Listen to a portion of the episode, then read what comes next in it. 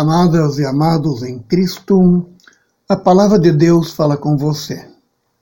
Eu sou o pastor Elmar Santoro, atuo na comunidade evangélica Martin Luther de Ivaiporã, do Paraná.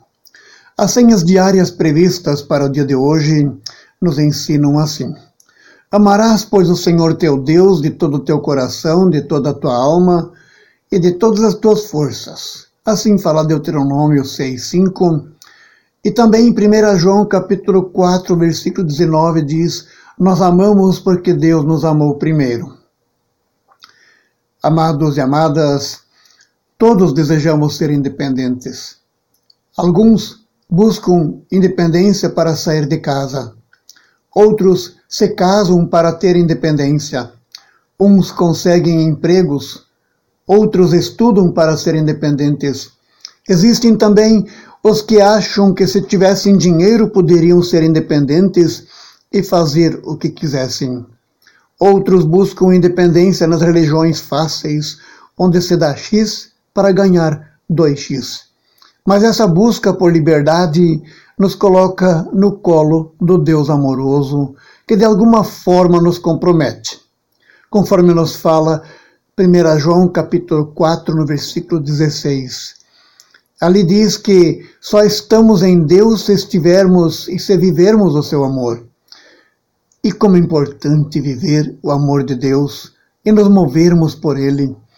E o mundo carente, ele é tão carente de amor, mas também no âmbito da igreja encontramos carência de amor.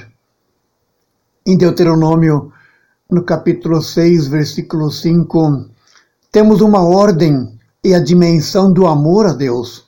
Devemos amar a Deus com todo o nosso ser, e isso envolve totalidade, devoção, dedicação e envolvimento.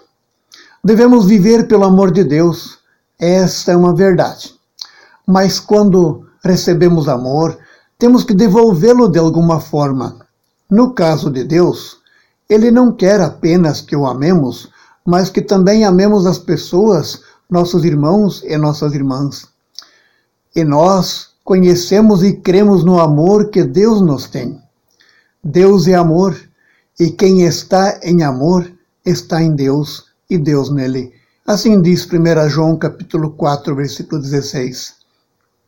Como seus filhos, devemos mais do que saber desta verdade. Precisamos crer com toda a força do, do nosso ser. Quando amamos a Deus, Buscamos viver tudo aquilo que possa trazer alegria, vida plena. O amor de Deus consiste em guardarmos e vivermos os seus mandamentos. É bem verdade que todos buscam independência. Depois de ter peregrinado pelo deserto durante 40 anos, depois que o Senhor proveu sustento e segurança para Israel, depois de ter derrotado todos os povos e conseguir a tão sonhada terra prometida, Israel consegue a sua carta de independência.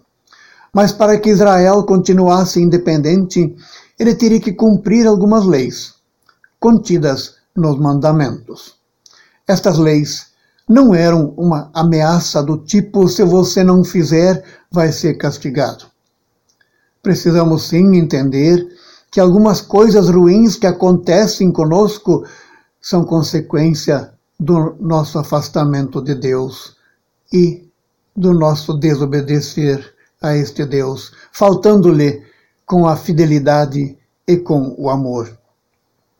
Assim, eu quero terminar este momento de reflexão com uma bênção que Deus te escute do seu santuário, que Ele te dê muito êxito abençoe o seu pão e a sua água, aparte de você a dor e a doença, que você entenda que a bênção do Senhor é a tua riqueza, que a bênção do Senhor esteja em tua casa, em teu cesto, em tua semente, em teus filhos e filhas, e quando fores vitorioso, nos alegraremos junto com você.